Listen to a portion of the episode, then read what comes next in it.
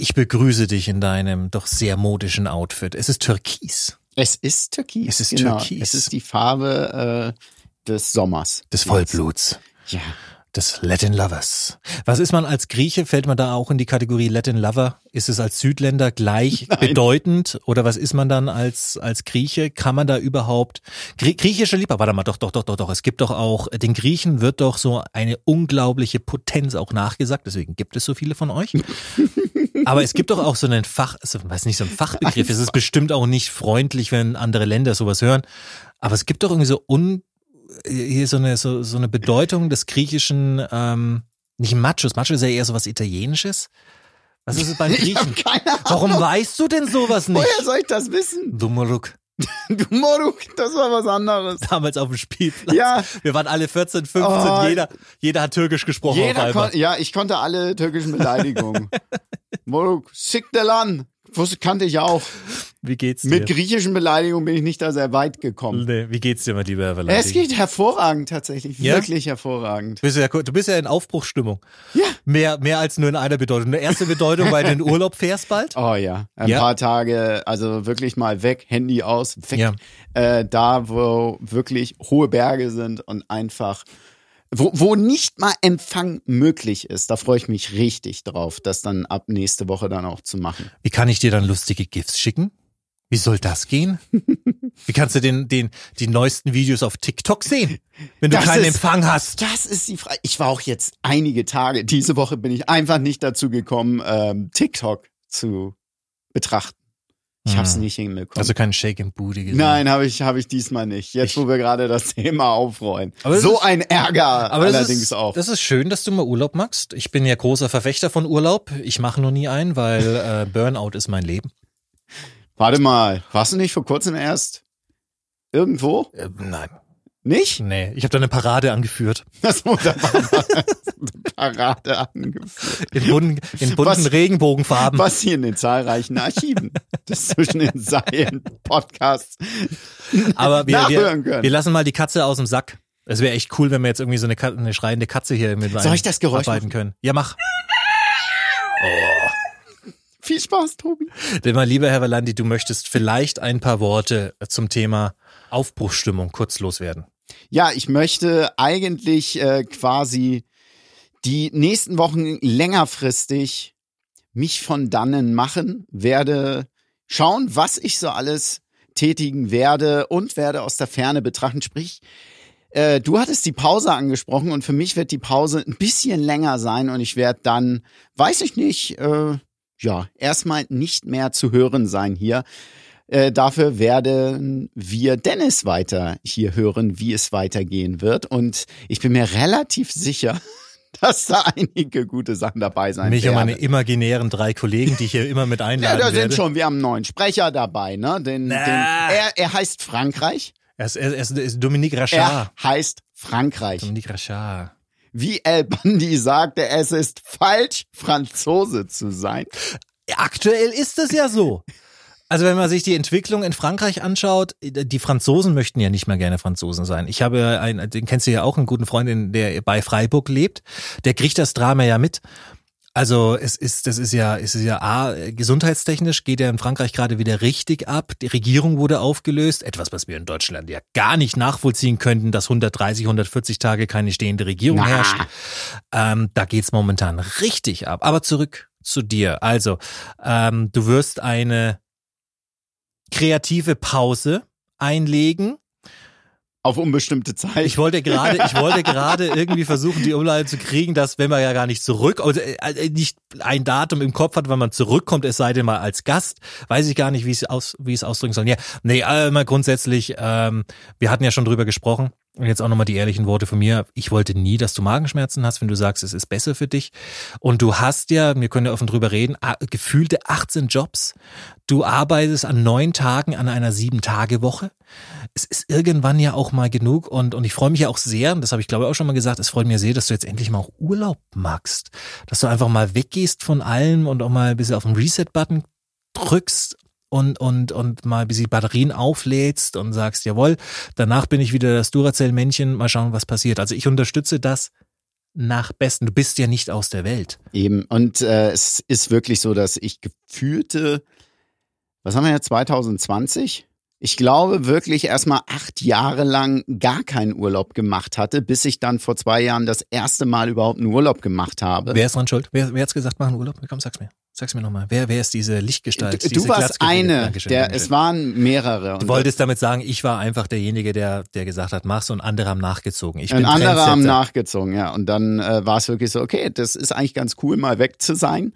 Und es ist viel immer so aus einer inneren Angst entstanden, die auch viele auch irgendwie haben. Nee, ich darf nicht mal eine Woche weg sein, sonst dann könnte plötzlich der Arbeitsplatz weg sein oder es könnte irgendwas passiert sein, was äh, so nicht zu erwarten war. Ja, pff, selbst wenn. Und das hat sich so in den letzten Jahren, ich hatte das letzte Jahr eh ein sehr, sehr ähm, Schweres. aufschlussreich, aufschlussreiches Jahr auch im Privatbereich gehabt.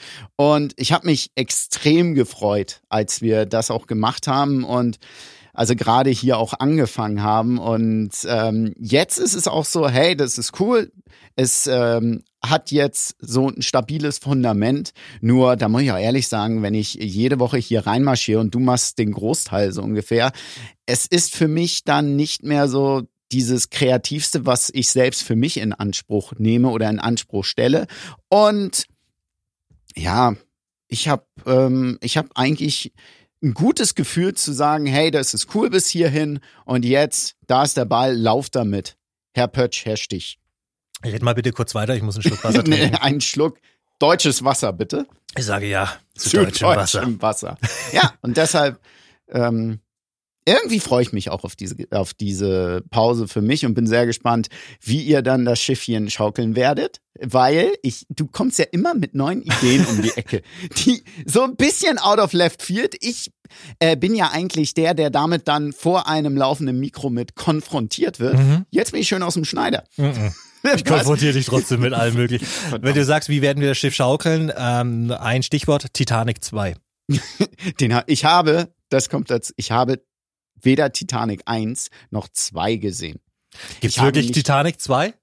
Gibt, Ist Achso, die ich- Geschichte nicht doch. auserzählt nach dem ersten Ja, Teil? ich glaube, es gab wirklich einen und ich bin mir relativ sicher, dass wir darüber mal privat gesprochen haben und Ah. du genau diesen, äh, genau diesen Satz gebracht hast und wir haben ihn nicht verstanden, wieso es einen zweiten Titanic-Film geben soll. Der, der Sender des Kollegen Blasbergs hat den mal, glaube ich, in einer Freitag-Fernsehreihe präsentiert mit lustigen Einspielern dazwischen. Das finde ich übrigens immer noch so kongenial, dieses Reinreden Mhm. äh, von Moderatoren, so wie früher das bei den öffentlich-rechtlichen oder beziehungsweise bei den Dritten so schön gemacht wurde. Ich weiß nicht mehr, wie dieser eine Sprecher hi- hieß, der dann eingesprochen hat. Und jetzt, ich hab's noch auf dieser Videokassette irgendwo auf dem Dachboden meiner Eltern liegen, äh, zurück in die Zukunft.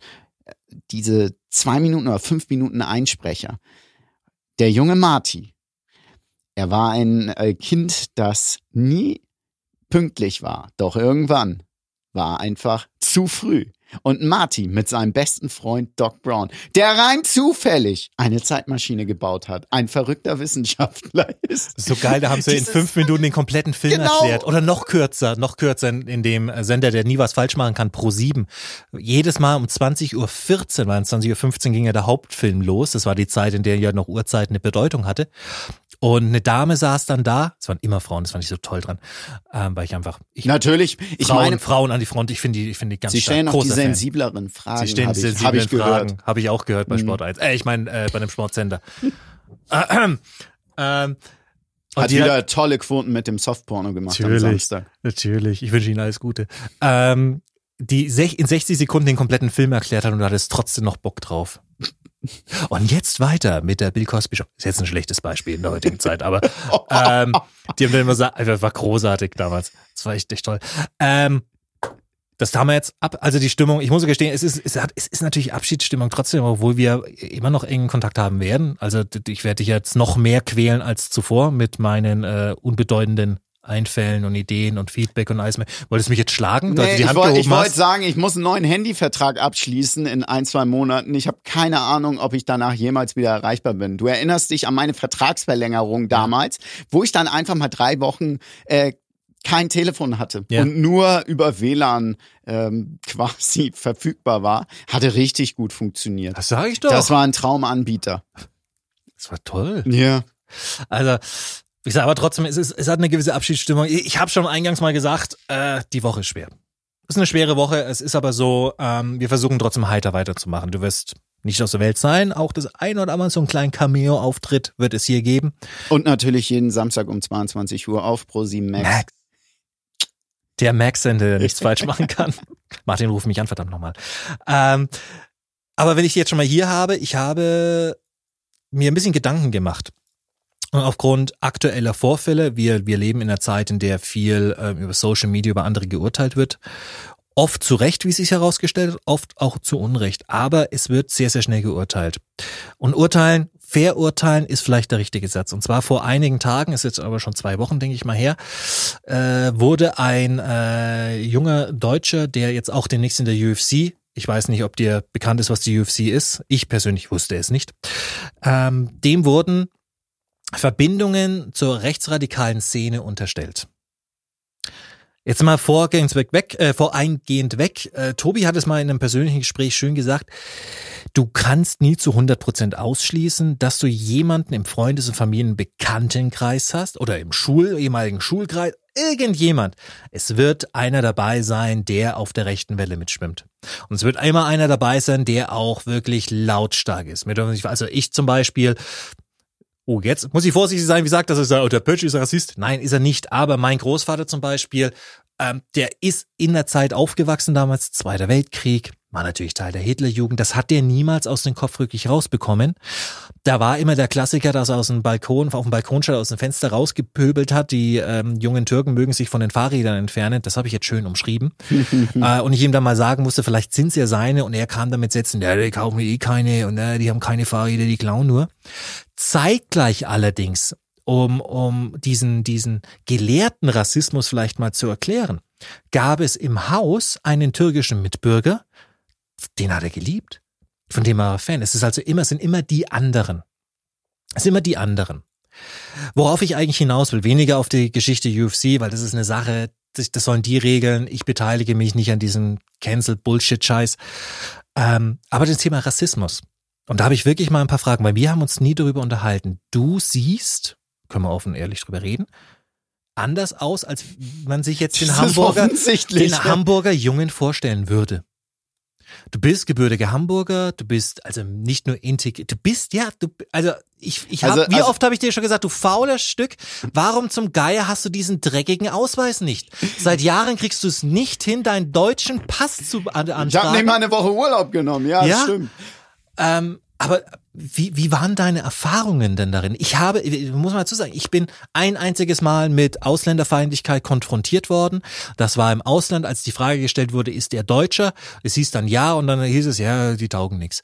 Hat mir jetzt nicht sonderlich wehgetan, aber ich, ich ne, aber Lebensgefährtin, die, die, die äh, dunkelhäutig war und so weiter, die damit konfrontiert wurde, äh, im gemeinsamen Urlaub äh, ich es auch mitgekriegt hatte, wo sie dann, wo es dann hieß, mein Gott, das ist ja faszinierend, dass sie so Deutsch sprechen, das mit ihren Afro-Wurzeln, das, das ist doch gar nicht mhm. so üblich. Ich selbst habe es aber nie empfehlen. Wie, wie war deine Erfahrung mit Rassismus? Kannst du irgendwas sagen? Hast du schon mal erlebt? Oder generell als jemand, ich schweife jetzt, ich mache einen großen Kreis, es tut mir leid, aber es ist ein wichtiges Thema. Jemand, der Sohn griechischer Einwanderer, in Hamburg geboren, Dein Deutsch ist tausendmal besser als dein Griechisch. Ich habe es schon live miterlebt. Du hast mich Griechisch Ich habe dich aber Griechisch in Berlin reden hören mit der mit der Niki, mit ah. der Kollegin vom Wrestling, die ständig mit dir Griechisch reden wollte und du immer, ah, oh, muss das sein, gesagt ja. hast. Ähm, wie, wie, wie ist deine Erfahrung damit? Generell auch in Hamburg, die ja gerne mal auch, es ist keine rechte Szene, aber es ist ein schraffer Ton auch gerne mal, härter als in Bayern manchmal. Mhm. Also es ist tatsächlich für mich ein bisschen präsenter gewesen, als ich aufgewachsen bin.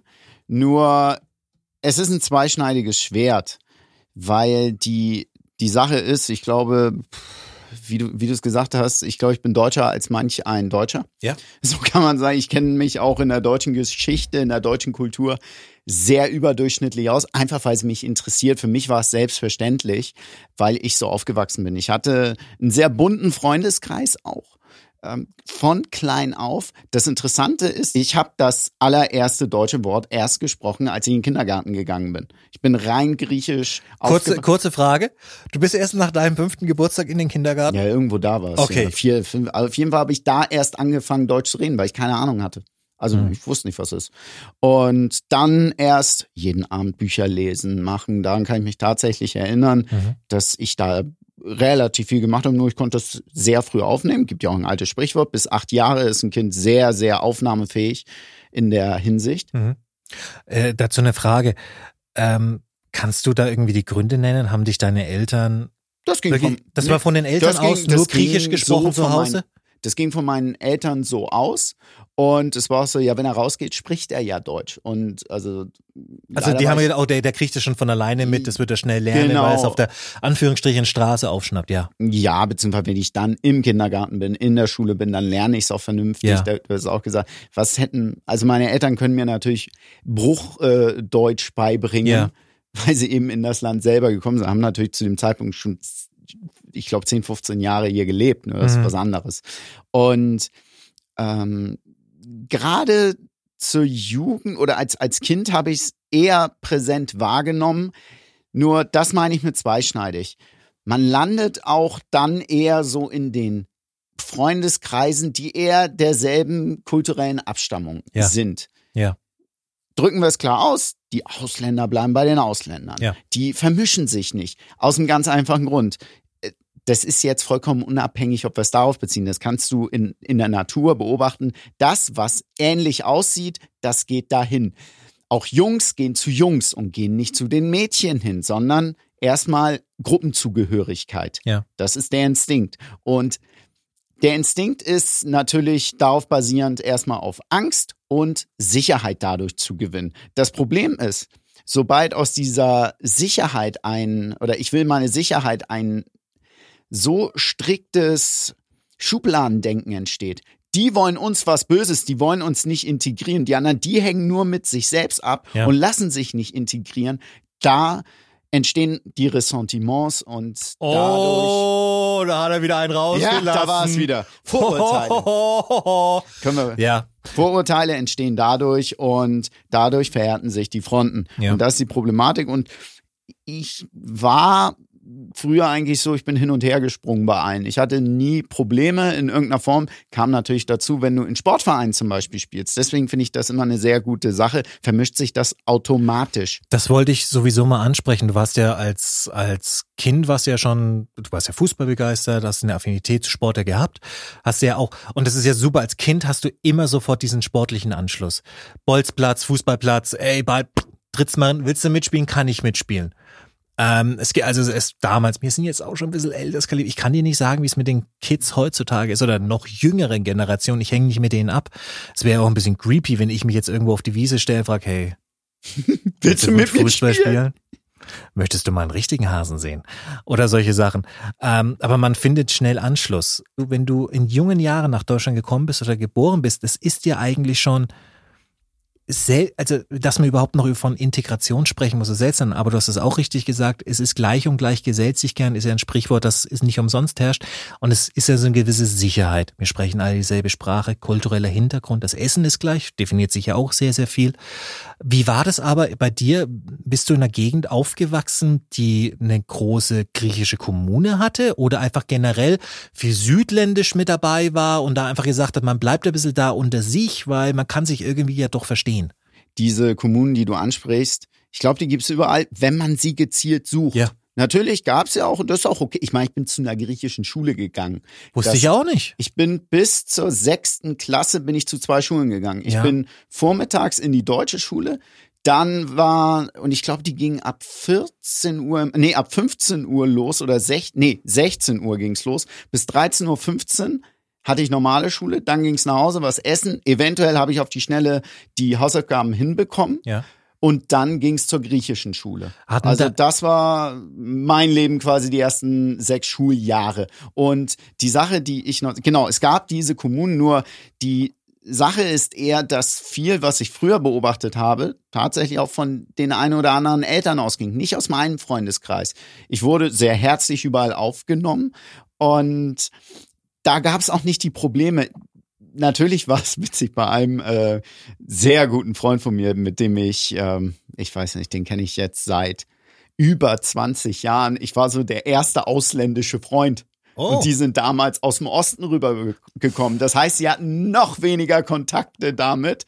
Und die haben erstmal, was ist das denn? Ja. Und wenn ich die jetzt sehe, also schon damals, das war auch für die eine, so ein kleiner Kulturclash. Ich hatte diese Probleme nicht dringend. Hab's allerdings auch beobachtet, ganz ehrlich, bei anderen Eltern, die dem nicht so offen gegenüberstanden. Und Ja. ich fand's früher sehr, sehr extrem. Jetzt, ich nehme solche Dinge teilweise wahr, will sie allerdings auch nicht wahrnehmen, weil ich sehr, also wenn einer zu mir kommt und einen blöden Spruch bringt, erstmal, ich kann mich meiner Haut wehren, in meinen Augen körperlich, verbal, und ich gehe diesem ganzen Ding aus dem Weg.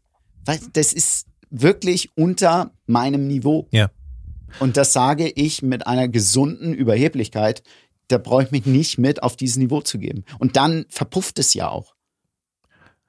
ähm, ich habe das noch nicht, ich habe das wirklich nicht gewusst, dass du zwei Schulen besucht hast zu Beginn. Ähm, meine Frage, glaubst du, deine Eltern hatten so ein bisschen die Angst, dass du deine Tür äh, türkischen, Entschuldigung. Griechische! Ja, so, aber du bist ja eigentlich auch ein Bergtürke. Du hast ja, der Großvater war ja Das habe ich ja gesagt. Genau. Boah, Wir zum Glück ja ist mir- damals geflüchtet. Ach, zum Glück ist mir das noch eingefallen. Heil, guter Gott. Ähm, glaubst du, deine Eltern hatten Angst, dass, dass du die griechischen Wurzeln vergisst oder verlierst? Oder dass du da, dass du zu deutsch auch wächst vielleicht? Hm, Ich glaube, wenn du aus Angst handelst, dann äh, wird die Angst irgendwann bestätigt. Es ist einfach ein Teil von mir. Und so wie ich, ich habe ja genauso, also eigentlich habe ich eher gleich viel beides gelernt. Und nicht eins mehr und das andere weniger. Mhm. Klar habe ich das eine gezielter in den ersten Lebensjahren gelernt. Äh, Das ist vollkommen legitim. Das sind ja meine Wurzeln. Also relativ offenkundig. Und damit kann ich auf jeden Fall arbeiten. Ja, wenn ich in Griechenland bin, kann ich mich verständigen. Ähm, das habe ich auch gemerkt, wenn ich länger als ein halbes Jahr in Griechenland am Stück bin, dann fange ich sogar an, griechisch zu denken. Es ist ganz witzig, was dann in mir sich verändert. Es ist eine andere Haltung, eine andere Lebensweise, die ich dann auch relativ zügig aufnehmen kann.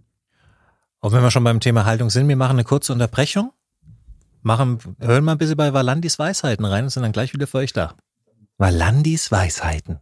Hallo du. Du musst nicht für Sex zahlen, wenn du verdammt schnell rennen kannst. Sie hörten Valandis Weisheiten.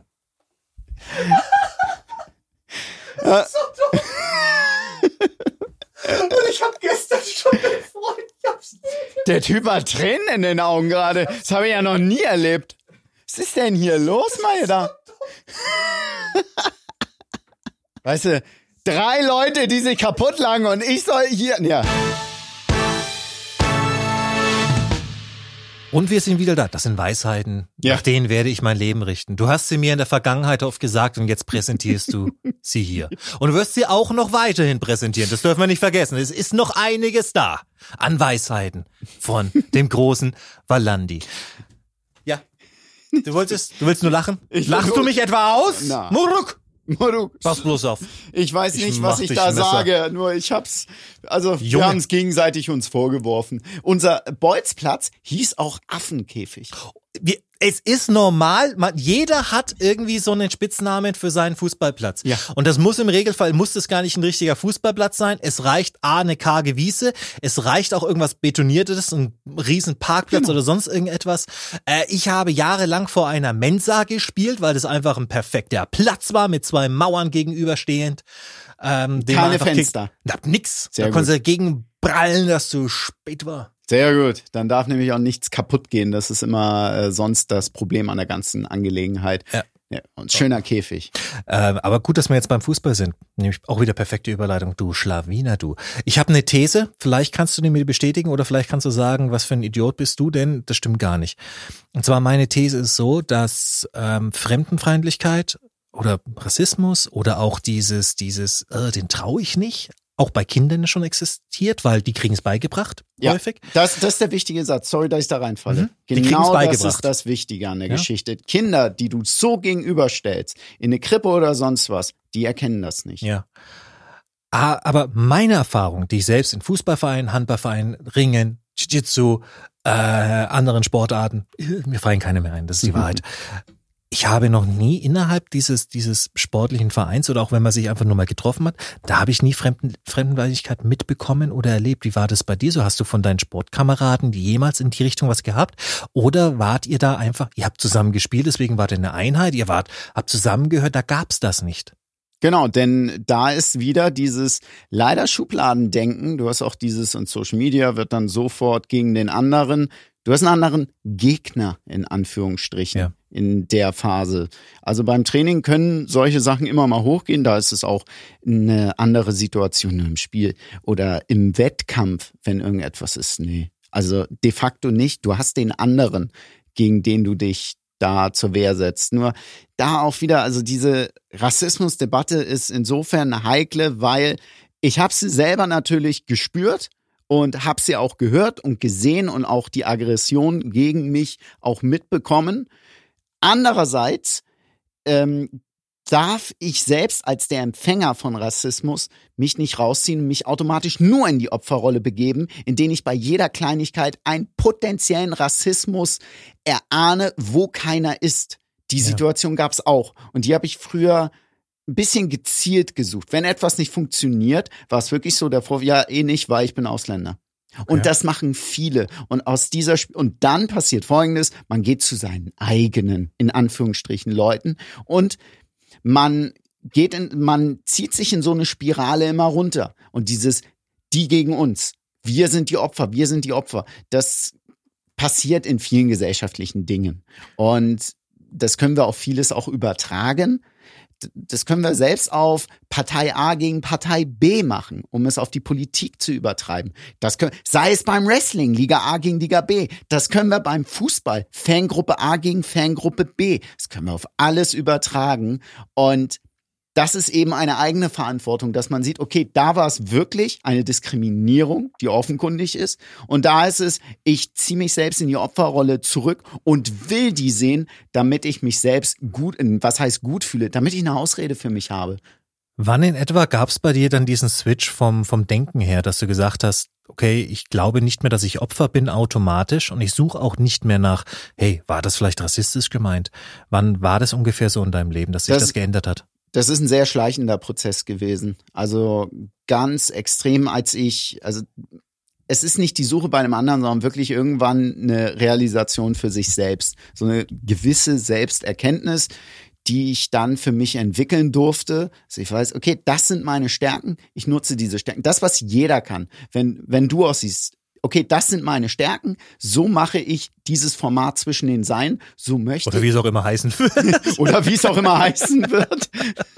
Und das ist das Wichtige daran. Das sind meine Stärken, so spiele ich die aus. Wenn einen anderen das nicht wirklich passt, okay.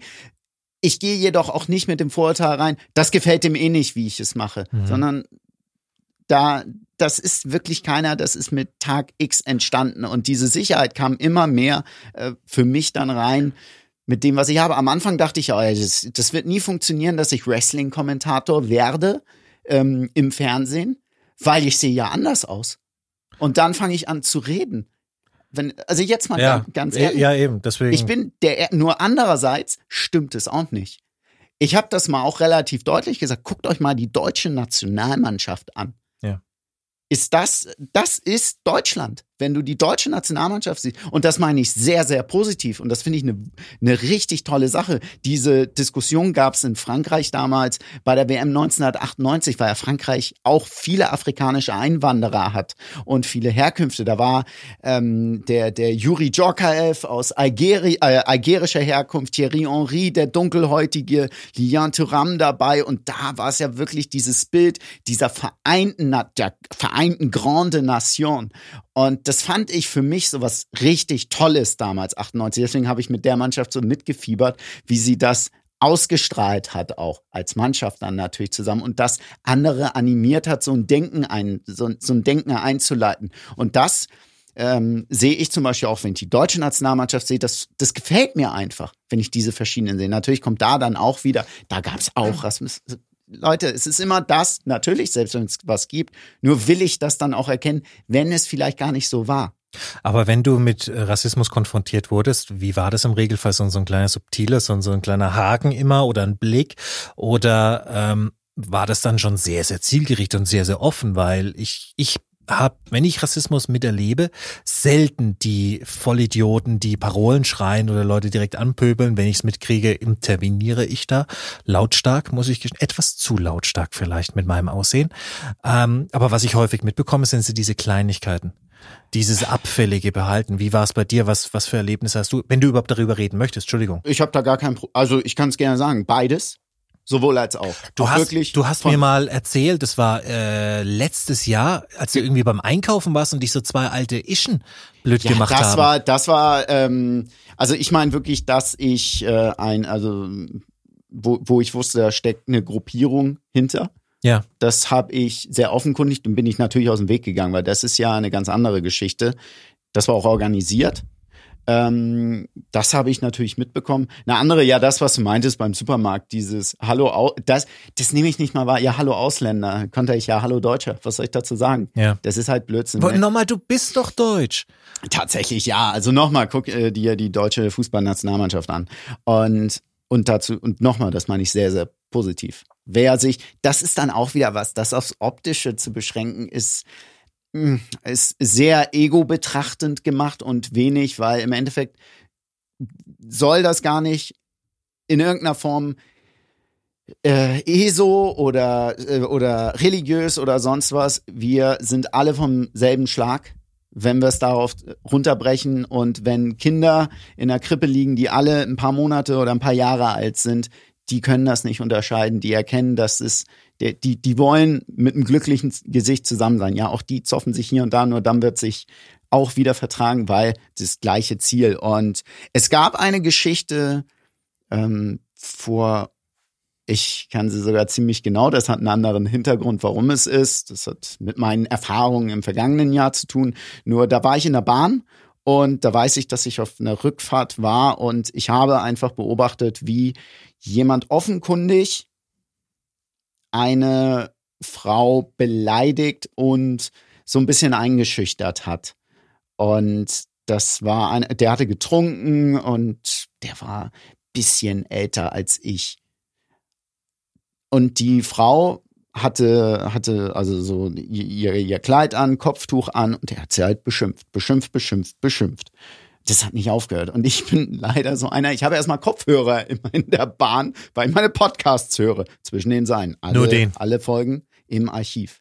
Die höre ich.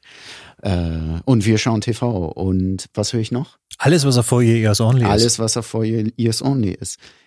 Die Podcast-Plattform, die deinen Podcast hochlädt. Vielleicht. Manchmal auch einen Tag später. Und das war mein richtiger Separator gerade, um NLP reinzubringen. Und Ja.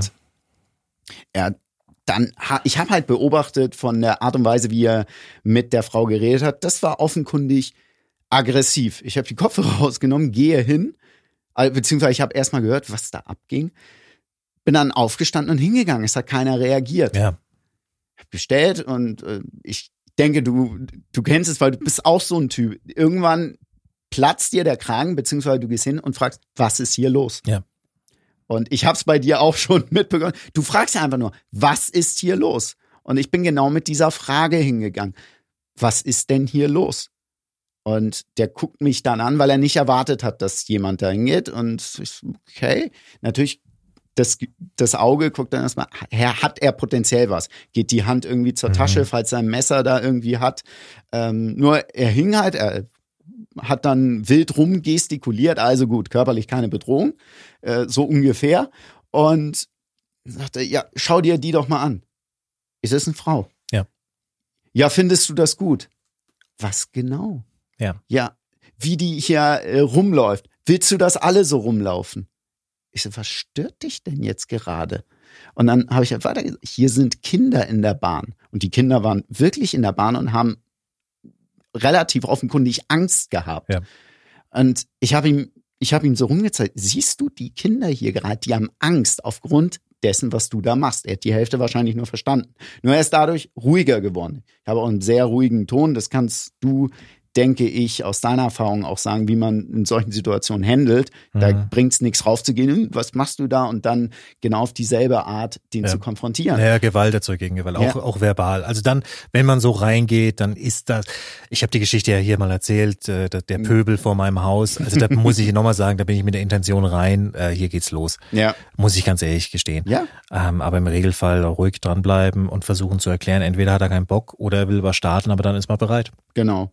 Und in dem Fall war relativ klar, wollte nicht starten, sondern wollte sich da in irgendeiner Form profilieren, Dampf ablassen, weil natürlich persönlicher Frust äh, da mit bei ist. Daraus Ja. zieht es ja eigentlich äh, das Ganze nur.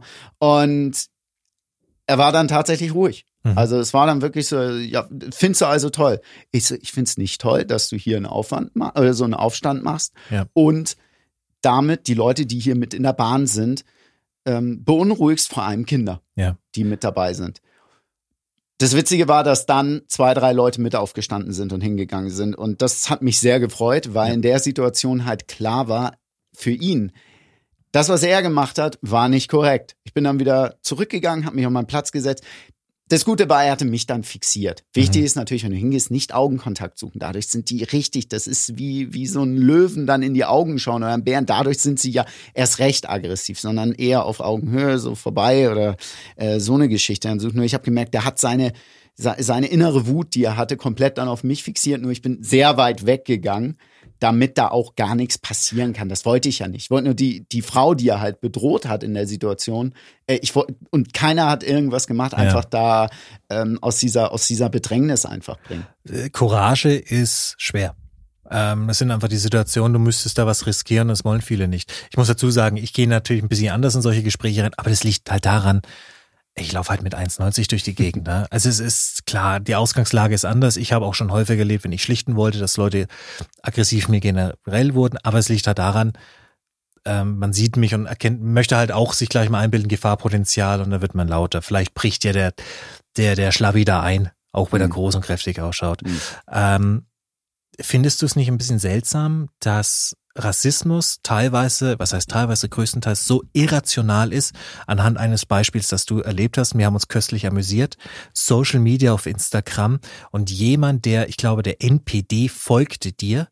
höchstwahrscheinlich, weil er irgendwo vor, du wurdest vorgeschlagen und höchstwahrscheinlich gehen wir davon aus, dass der ein WWE-Fan ist. Kann durchaus sein und dadurch an, an, an dich rankam und der ist lustig. Dieses, dieses irrationales Rassismus, alle anderen sind schlecht, außer die, die ich kenne und von denen ich dann Fan bin, weil der macht dies und das. Ist es nicht absurd? Ja, es zeigt also nochmal eine, ähm, also Rassismus entsteht aus Angst, Ja. egal in welcher Form. Und es ist eine Emotion, die aus einem selbst rausgeht. Es ist nicht die Emotion, die von außen auf einen kommt und ein, ich fühle mich bedroht. Denn das ist es ja im Endeffekt, ist, ich fühle mich selbst in meiner Position bedroht. Ja. Denn ein Großteil ist schwierig zu pauschalisieren und ich habe keine Ahnung, wie das bei Leuten jetzt ankommt, ob ich plötzlich jetzt Drohbriefe krom- bekomme oder sonst irgendwas. Nur für die, die es hier hören, und das sage ich ähm, auch ganz ehrlich, das ist ja ein, das sind ja Menschen, die sehr rational auch mit der Geschichte rangehen und verstehen, was wir hier gerade besprechen. Ähm, die, die Sache, die Sache Toi, toi, toi. ist, dass äh, diese, diese innere Angst, diese Unsicherheit über auch das, wo stehe ich eigentlich, so leicht übertragen werden kann auf einen anderen. Wenn ich es nicht weiß, was hat der hier zu tun? Der bedroht mich. Das ist genau dieses eigentliche Konkurrenzdenken. Ich habe auch diese Entwicklung ein bisschen weggemacht. Ja, jeder ist für mich Konkurrent. Das habe ich früher ganz extrem gemacht. Und wenn ich genau darüber nachdenke, woher kommt das eigentlich? Diese Angst. Wir haben es bei uns in der Branche ganz extrem. Jeder hat Angst, dass einem was weggenommen wird, weil es gibt nicht, Oh, es, ja. gibt, es gibt nicht genug für jeden. Warum? Ja. Warum kommt das? Eigene innere Unsicherheit, Ja. was ich mache. Na, dann, dann vergangen. Na, ich weiß ja ganz genau, was ich kann. Okay, Ja, wieso ja. hast du dann diese Angst, dass dir jemand was wegmachen kann? Wenn du nicht mit der Sicherheit reingehen kannst, dass ich das habe. Das sind Dinge, die ich in den letzten Jahren, weil du mich vorhin gefragt hast, sehr, geler äh, sehr lernen durfte. Und ich bin froh, dass es so ist. Ich bin froh, dass ich dadurch auch ein paar Mal aufs Maul gefallen bin, weil ich sonst mit dieser, Du, du hast mich ja in den, du hast mich ja extrem miterlebt. Alles. Ich, ich hatte also wirklich die Angst, alles zu verlieren. Ja. Die existiert nicht. Die existiert bei einem selber. Und die Angst auch bedroht zu sein durch jemanden, der anders aussieht. Nur mal es so auszusprechen, kommt mir inzwischen so absurd vor, dass ich diese nicht nachvollziehen kann und wirklich nicht nachvollziehen kann. Und ich hoffe, und wenn es das ist, was ich als letztes hier noch sage, ich hoffe wirklich, dass jeder da nicht nur nicht die Augen verschließt, sondern offenkundig es für sich selbst erkennt, wo er eventuell sich nicht nur bei einem anderen sieht, dass diese Situation, die ich äh, beschrieben habe, sieht, wie andere bedroht oder in eine Opferrolle gedrängt werden, nur auch jemand, der sich selbst automatisch in eine Opferrolle bringen will, dass er ihn darauf au- aufmerksam macht. Und wenn es bei einem selbst ist, wenn jemand von sich selbst hat, äh, sagt, um, der, der macht dies und dies, der ist ein Konkurrent für mich in der Angelegenheit. Woher kommt das? Das kommt nicht von dem, was der macht. Der macht seine Sache. Das kommt, weil ich selber gar nicht sicher bin und in dem, was ich mache. Wenn ich sicher bin, ist doch wunderbar. Dann habe dann habe ich keine Angst davor. Ich kann gar keine Angst davor haben. Und wenn es nicht so funktioniert, wie ich es mir vorstelle, dann liegt es daran, dass ich nicht so wirklich gefunden habe, was ich eigentlich machen will und die ganze Zeit gucke, was andere machen. Und das ist bei Rassismus ganz extrem. Oh, Der macht das. Wieso hat der, der so aussieht, dieses Handy in der Hand? Wenn du so eins möchtest, tue alles dafür, dass du auch so eins hast. Wo ist das Problem? Das sind Argumentationen, die an mir inzwischen wirklich vorbei, die für mich nicht logisch erscheinen. Wirklich nicht logisch. Danke für deine ehrlichen Worte. Danke für den Einblick. Wir machen noch einmal eine letzte gemeinsame Pause und sind dann gleich wieder da mit der großen Abschiedstour. Bis gleich. Das immer wieder. Die Magie äh, der Medien. Podcast. Zack, sind wir wieder aus der Pause zurück. Ich habe keine Ahnung, wie lange die Pause sein wird. Ich hoffe, dass uns irgendwas einfällt und nicht, dass es nur einfach ein Trenner war. Oder eine Weisheit, die. Eine Weisheit. Wir haben noch Weisheiten. Zack, gefunden. Al Bundy. Ja. Ah, mein lieber Herr Valandi, es ist heute dein letztes Mal und ich glaube, das ist am besten immer. Wir haben schon mal das Thema gehabt, wenn etwas beendet wird, muss man reflektieren. Wir haben etwas vorbereitet. Mein lieber Herr Valandi, das ist dein Leben. Geboren wurdest du vor 39 Jahren in Hamburg mit dem Namen Valandi Omega Xanthiritis. Du wurdest in eine stolze, jedoch promiskuitive Familie geboren. Schon in jungen Jahren war klar, dass dein Weg nur nach oben führen kann. Bei einer Körpergröße von 1,67 Meter sollte dies allerdings keine leichte Aufgabe werden. Sport war bereits als Kind dein Leben, besonders der Fußball. Unermüdlich hast du jede freie Stunde des Tages genutzt, um deine Fähigkeiten auf dem Bolzplatz zu perfektionieren. Das Hamburger Blut in deinen Adern und damit der Garant für sportlichen Erfolg halfen dabei. Und als Nürnberger habe ich das Recht, so zu spotten. Mit dem Erwerb der Fußballtrainerlizenz konntest du dein eigentliches Potenzial erkennen. Am Rande stehen, zuschauen, wie andere sich abmühen und für ihren Erfolg die Lobpreisungen einheimsen. Es ist das Jahr 1999. Gerhard Schröder ist Bundeskanzler. Du meldest dich aus rein patriotischen Gesinnung zum griechischen Militärdienst. Gerüchte, du wurdest eingezogen und wolltest gar nicht, konnten bis heute nicht bestätigt werden. Bis zum heutigen Tag bist du, mein lieber Herr Valandi, der offizielle Grund dafür, dass die Türken sich nicht erneut nach Griechenland getraut haben und es sich wohl auch nie wieder trauen werden. Eine Nation dankt dir. Hellas. Während deines Studiums im Bereich Medienmanagement verdienst du dir mit Nebenjobs so viel Geld, dass es für eine Anzahlung für ein edles Kammset aus Elfenbein reicht. Eine Investition, die andere vielleicht im Nachhinein bereut hätten, aber nicht du. Die Art von Mann bist du. Ein Mann, der auch über kahle Stellen kämmt. Ein Mann, der niemals aufgibt. Es sei denn, es wird schwer. Mit dem unstillbaren Drang, deinen Durst nach dem Showbusiness zu stillen, zog es dich in eine der deutschen Unterhaltungshauptstädte, nämlich Berlin. Und du prägst diese Stadt wie kein anderer, nämlich sehr leise. Der Produktion des seriösen Catch, der germanischen Catch Federation, leihst du deine Stimme und deine Fachexpertise, die du dir mühevoll als Zuschauer im Fernsehen angeeignet hattest. Im Oktober 2009 lernst du dann einen jungen Mann kennen, dessen Potenzial seinen eigenen Fähigkeiten weit übersteigt. In Geschichtsbüchern wird es einmal heißen, er war einfach zu gut, um wirklich erfolgreich zu werden. Aber genug von mir, das hier ist dein Moment. Wir machen einen Zeitsprung ins Hier und Jetzt. Du bist die Stimme des blauen Brands und begeisterst jeden Samstag zusammen mit Manu Pretty Boy Thiele die Zuschauer auf Pro7 Max. Dort zieht ihr regelmäßig am eigentlichen Schlachtschiff, welches am Mittwoch gesegelt wird, vorbei und könnt euch über eine weitaus höhere Zuschauerschaft erfreuen. Die Tatsache, dass eure Sendung nicht zwei Tage auf sämtlichen Infoseiten gespoilert wurde und der Samstag der weitaus angenehmere Wochentag für die jungen Fans sind, hat damit nichts zu tun. Und wenn jemand etwas anderes behauptet, sage ich,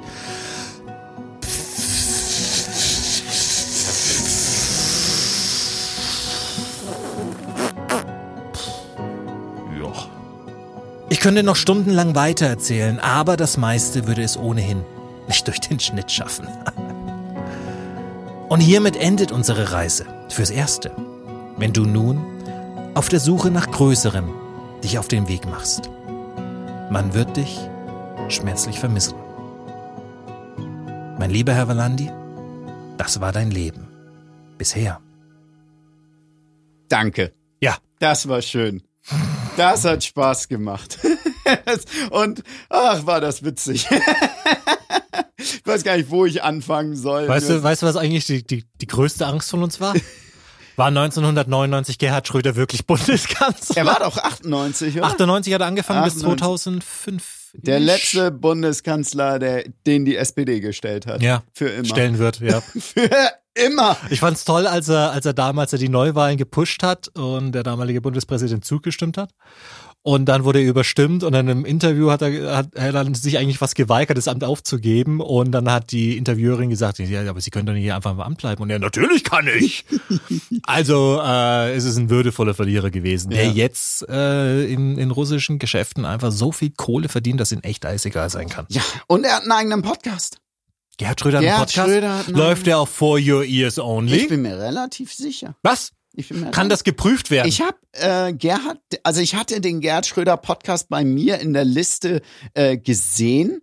Äh, nur ich wollte noch reinhören. Diese Woche habe ich es einfach nicht auf die Reihe bekommen. Ich habe zwei Meinungen dazu. Meinung Nummer eins, er kann nicht gut sein. Meinung Nummer zwei, läuft da For Your Ears Only, ist es ein hochwertiger Podcast, den jeder hören sollte.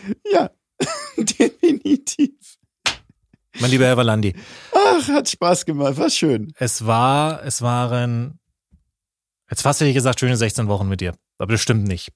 Das sind seit 2009. Ähm, tolle Tage mit dir. Es war mir eine Freude, dass wir das zusammen machen konnten.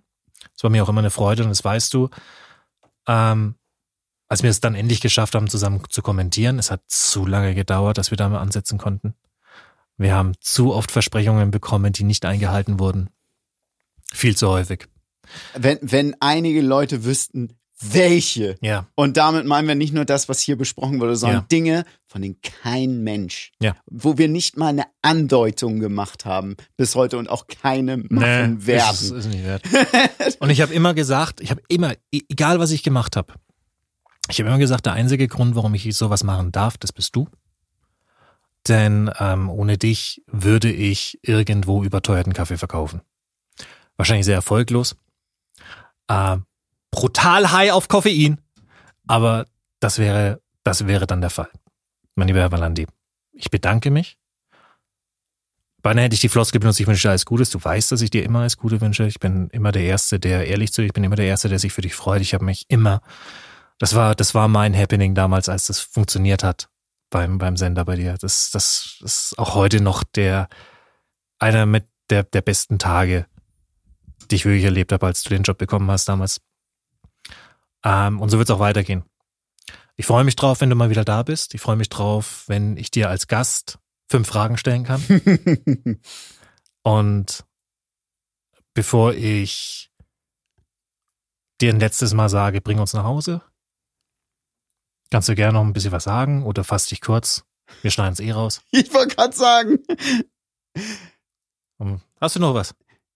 ähm, eigentlich nur das Danke. Also das fand ich sehr schön, diese, dieses Tribut, das du da zusammengedeichselt, äh, zusammengeschnibbelt hast Zusammen- mit Tobi. Zusammengereimt aus irgendwelchen Nee, Tetrapackungen mit Buchstaben ausgewürfelt. zusammengezählt. Äh, Fußball. Ähm, ja, ich möchte eigentlich äh, das, das ähm, so auch bestätigen. Es hat so ein, also es ist ja quasi für dieses Projekt, dass wir sagen, hey, das ist ähm, hier erstmal ein Schlussstrich, nur ich mache das mit so einem, und das habe ich vorhin schon am Anfang gesagt, mit so einem guten Gefühl zu sagen, hey, das, das hat bis hierhin, fühlt sich das richtig und jetzt bin ich so gespannt und ich wünsche auch nicht alles Gute, sondern ich, Was? ich freue mich darauf. Ich freue mich einfach darauf zu sehen, wie du deine Vision weiter, beziehungsweise die, diese Vision weiter ausleben kannst. Ich bin so gespannt, was da alles bei rumkommt, mit welchen Ideen du um die Ecke kommst und kommen kannst. Und da freue ich mich wirklich drauf, das zu sehen. Und es, es, es, es hat so ein gutes Gefühl für mich gerade. Wirklich. Wirklich ein ehrlich gutes Gefühl. Und ähm, die- dieses, dieses Tool, das du hier hast, das freut mich. Das freut mich richtig. Und Sky is the limit heißt es so schön als Floskel. Nein, war es eben nicht. Hat sich rausgestellt. na, nee, es ist äh, schön. Jeder, jeder auf seine Art kann was Schönes machen. Äh, ja, Ja. für die Kollegin. Das ist geil. Wie habe ich den denn gebracht? ah, es ist schön. Ach, ich lache. Ich lache, weil weinen ist zu traurig. Und damit sage ich zum letzten Mal bei Zwischen den Seilen gemeinsam, mein lieber Herr Valandi, bring uns nach Hause. Es war wie immer ein klasse Tag, eine klasse Ausgabe. Zumindest war es eine Ausgabe, die wir hier hatten. Mit einem äh, schönen Thema und einem schönen Abschluss. Danke, dass ihr alle dabei wart. Es hat mich wie immer gefreut. Ihr folgt Dennis unter @dennisschaut.tv. Auf Instagram unter @dennispötsch. Meiner Wenigkeit folgt ihr unter @valandizanti. Immer noch ein Name, bei dem ich nicht glaube, dass ihn Leute merken werden. Nee, natürlich nicht. Valandi kannst du dir merken. Valandi mit W. Es wurde früher sehr viel mit V geschrieben. Bitte nicht. Ähm, wenn euch das Ganze gefallen hat, ihr kennt den Dreh, einfach Screenshot und einen von uns vertaggen und dann teilen wir das Ganze und dann hören und sehen wir uns das nächste Mal bei Zwischen den Seilen der rechten und der linken Hand des gefährlichen Halbwissens.